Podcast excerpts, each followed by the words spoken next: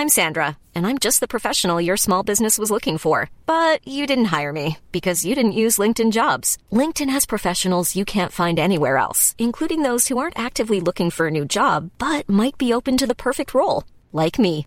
In a given month, over 70% of LinkedIn users don't visit other leading job sites. So if you're not looking on LinkedIn, you'll miss out on great candidates like Sandra. Start hiring professionals like a professional. Post your free job on linkedin.com/people today. Onde encontrar satisfação sem fim. Segunda parte. Comentário de Mari Persona. Mais uma passagem no, em Provérbios agora 16, versículo 2.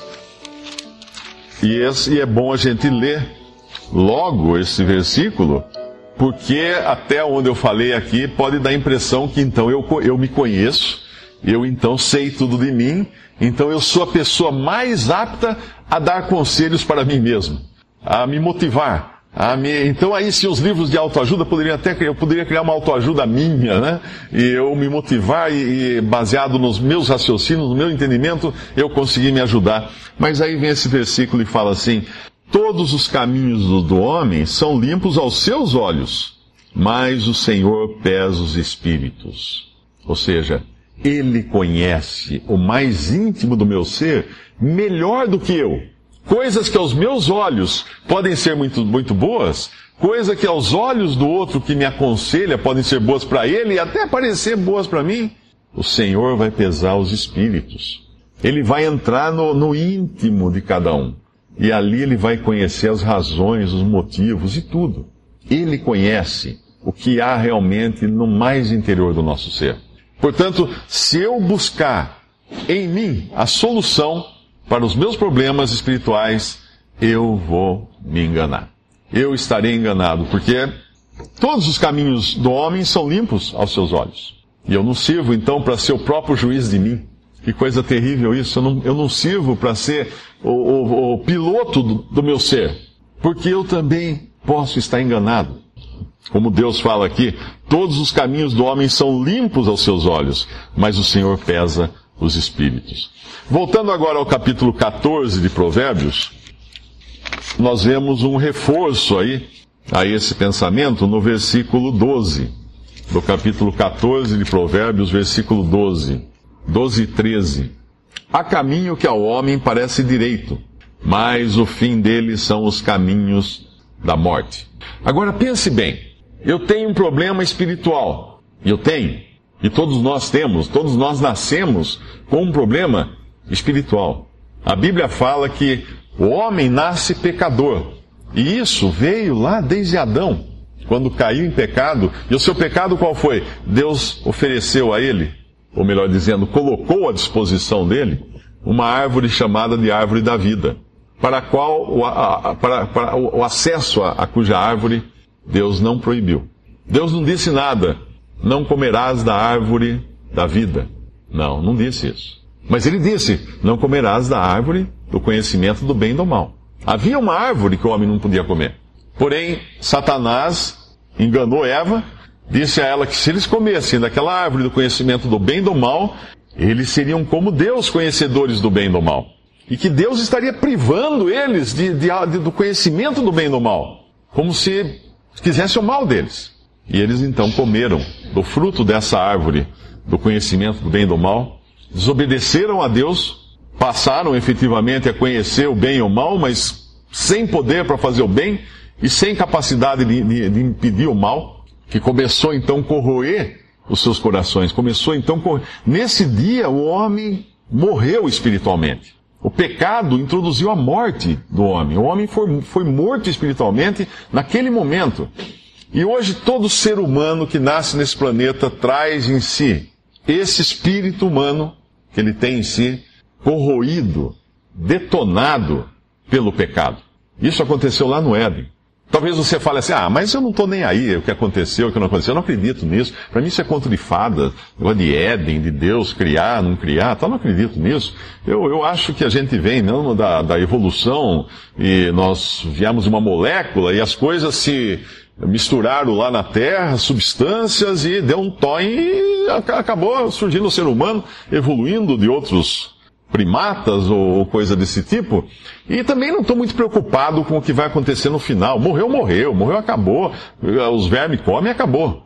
Bom, uh, quem tem esse tipo de, de percepção da vida, quem não dá qualquer importância às suas origens, não consideram a, a nobreza da sua origem de ter sido criado à imagem e semelhança de Deus e ser um ser que foi trazido ao mundo à imagem descendente de Adão, criado à imagem e semelhança de Deus. Se você acha que isso é, é banal e prefere então ser apenas fruto do acaso, e se você acha que no fim da sua vida você não voltará pra, para Deus, para habitar eternamente com Deus, como Ele quer que cada ser humano, uh, que aconteça com cada ser humano que, que possa habitar no céu junto com Ele, se você acha que também isso aí não tem importância nenhuma, uh, por que você acha que o período entre uma coisa e outra tem importância? Se você não, não dá a mínima para a sua origem, criado à imagem e semelhança de Deus, e não dá a mínima para o seu destino eterno, que Deus quer que seja no céu juntamente com Ele. Por que você acha que a sua vida, então, que é um, entre uma coisa e outra, vai ser importante? Não, sua vida não é importante nem um pouco, então. Tudo que você fizer será destruído, vai acabar, vai evaporar. Assim como seu corpo será comido por vermes no final, um corpo que você acredita que não veio de nada, que é apenas uma, uma um, um resultado do acaso, a vida também vai ser um resultado do acaso. Vai, as coisas vão acontecer e você vai virar pó e cair no esquecimento. Mas não é essa vida que Deus, que Deus determinou para o homem. Não é essa vida que Deus queria uma vida abundante. Deus queria uma vida feliz, uma vida de comunhão com Deus. Deus queria um, uma vida da maneira como Ele concebeu o homem. E muito mais. Porque ele, ele fala de nova criação no final. Algo muito mais elevado até do que aquela vida que tinha Adão no começo, lá no, no, Jardim do Éden. Então esse versículo de Provérbios 14, 12 nos diz que há caminhos, há caminho que ao homem parece direito, mas o fim deles são caminhos de morte. Então um caminho que pode parecer direito para alguém, falar assim, ah, eu vou numa religião, eu vou fazer isso, vou fazer aquilo, eu vou fazer bem ao próximo tal, são os caminhos que você está escolhendo. Mas que amparo você tem nesses caminhos? Que, que, que segurança você tem nesses caminhos? São caminhos que parecem direitos ao homem, mas aqui diz que esses podem dar em morte. O fim deles pode ser morte. Então eu tenho, que, eu tenho que saber de onde vem a palavra que realmente pode consolar o meu coração e curar o meu espírito. Eu tenho que saber qual é o caminho que realmente pode me levar à eternidade, à salvação eterna. E isso não virá de mim. Isso terá que, terá que vir de Deus. Terá que vir por revelação de Deus. E por isso que quando a gente prega o Evangelho, a gente abre a Bíblia, porque é a palavra de Deus revelada ao homem. Havendo Deus falado por muitos profetas no passado, nesses últimos dias falou pelo Filho, por Jesus Cristo. A imagem de Deus, a imagem de Deus, aquele que, que, que é Deus e homem que se tornou homem para se, se tornar acessível a nós. Então, se, se por um lado o seu melhor amigo não entende as suas tristezas em profundidade, porque ele é só um ser humano, existe um amigo mais chegado do que um irmão, que é Cristo. Ele entende as suas necessidades. Ele entende o que há, o que há no seu espírito, o que está errado com o seu espírito, e esse errado com o seu espírito chama-se pecado.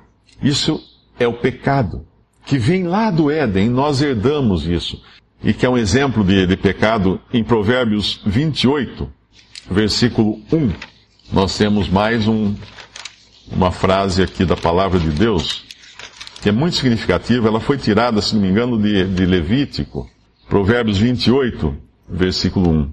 Fogem os ímpios, sem que ninguém os persiga. Fogem os ímpios, sem que ninguém os persiga. Porque o ímpio, ímpio é o pecador, né? Fogem os pecadores sem que ninguém os persiga. Por que os pecadores fogem sem que ninguém os persiga? Por que nós queremos fugir de vez em quando? Fugir de nós mesmos? Quanta gente foge dessa vida? Quanta gente se suicida? E esse tempo de fim de ano é campeão nisso, né? Pessoas que se suicidam. O que eles estão fazendo? Eles querem fugir. Eles querem fugir da vida. Por quê? Por causa do pecado. Fogem os pecadores sem que ninguém os persiga. Mas por que eles estão fugindo se ninguém está perseguindo eles? Porque existe uma consciência no homem que o acusa. Existe um coração no homem que é triste, que está quebrado, que foi fraturado pelo pecado. Existe um espírito no homem que está doente, ferido pelo pecado. E então o homem foge, sem que ninguém os persiga. Essa passagem é tirada também lá do, do Pentateuco, da lei, que era uma das, uma das, uh, uma das maldições que Deus iria derramar sobre o seu povo de Israel, caso eles fossem desobedientes. Deus diria que eles fugiriam sem que ninguém os perseguisse como consequência do pecado deles, como consequência da desobediência deles. Quem aqui já não quis fugir de si mesmo? Fugir das circunstâncias, fugir da vida, fugir da família, fugir do momento. Quantos de nós já quis fugir sem que ninguém perseguisse? Por quê? Por causa do pecado que há em nós e que nos arruinou, que criou em nós um vazio de tamanho imensurável, um vazio, vazio do tamanho de Deus. Voltando agora em, em, em Provérbios 14, depois do versículo 12 que nós lemos aqui, uh, perdão, é Provérbios 14, versículo 12. Há caminho que ao homem parece direito, mas o fim deles são caminhos de morte. Vem o versículo 13. Até no riso terá dor o coração, e o fim da alegria é tristeza. O fim da alegria é tristeza. Nessa hora você vai falar assim, puxa, Mário, eu vim até aqui, você falou até que não ia falar palavras motivacionais, mas também não precisa fazer isso com a gente, né? Não precisa me botar lá embaixo desse jeito. Se o fim da alegria é tristeza, agora, agora deprimiu. Agora ficou deprê total. Se, se, se o riso, até no, até no riso terá dor o coração. E o fim da alegria é tristeza? Ah, então o que, que eu vou fazer agora? Que solução há para mim? Como sair dessa? Porque isso é, isso é verdade e todos nós sabemos. Aquele que foge, por que ele foge? Porque ele sabe que no fim vai acabar, não vai dar certo. Não vai encontrar a, a alegria perfeita. Aquele que não foge, também foge. Como? Ele tem sua própria fuga nas coisas. Ele busca uma fuga em alguma coisa onde ele pode colocar o seu coração. Ele coloca o seu coração em alguma coisa com muita vontade, dedica-se totalmente aquela coisa, é uma fuga. A gente, a gente sabe de pessoas que estão, vivem uma fuga, né? Você fala assim, não, mas isso está, está fazendo é uma fuga. A pessoa parece que desliga da realidade e, e, se entrega de corpo e alma ao trabalho, é uma fuga. O outro se entrega de corpo e alma ao sexo, é uma fuga. O outro se entrega de corpo e alma às drogas, é uma fuga. São fugas também. Pessoas fugindo o tempo todo, colocando o seu coração aprisionando o seu coração em algo. Ele precisa de alguma coisa, precisa se agarrar em alguma coisa, precisa de uma, uma tábua de salvação, senão ele não consegue viver. O versículo 30 do mesmo capítulo 14 de Provérbios nos mostra mais um pouco dessa fuga. O coração com saúde é a vida da carne. Bom, se foi dito aqui que nós somos espírito mais íntimo do nosso ser, o nosso coração é equivalente à nossa alma, que são os nossos sentimentos e emoções. Então, um coração com saúde é a vida da carne. O meu corpo vai passar bem se o meu coração, ou a minha alma, os meus sentimentos estiverem bem, as minhas emoções. Então, o que eu faço? Eu procuro alimentar meu coração com as emoções corretas, porque assim vou ter uma vida feliz e o meu corpo vai passar bem. Então eu procuro me divertir, eu procuro me distrair, eu procuro fazer coisas que me alegrem, ouvir uma música bonita e coisas que alimentem meu coração de boas emoções, de boas energias, né? Como fala, para eu então ter uma vida feliz. Porém, a continuação do versículo me diz algo também. A inveja é a podridão dos ossos. Como é que em um, em um versículo apenas a gente pode, pode colocar coisas assim tão antagônicas. O coração com saúde é a vida da carne, então eu vou procurar alimentar meu coração, minhas emoções com coisas que, que me alegrem. E isso inclua-se, esse alimentar minhas emoções, aquele carro novo que eu queria, isso vai me deixar feliz. Aquela, aquela pessoa por quem estou apaixonado, eu vou consegui-la, isso vai me trazer alegria. Aquele, aquele curso que eu queria fazer agora sim, quando eu conseguir, tirar aquele diploma, então aí minha alegria vai estar completa. Aquele meu, aquele, aquele meu emprego que eu tanto almejava é aquilo que eu queria. A inveja é a podridão dos ossos. O que é inveja? Inveja é querer ter ou ser aquilo que nós não temos e não somos, não, não somos. Melhor, o outro tem, outro é. Eu quero ser como ele. Ele tem, eu quero ter como ele. Eu, eu, eu busco desesperadamente. Ser e ter.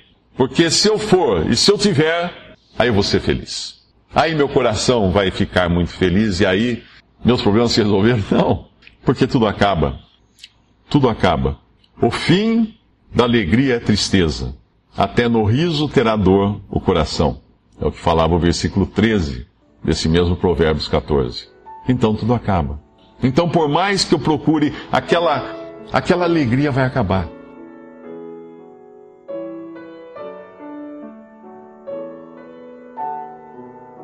Visite respondi.com.br. Visite também 3minutos.net.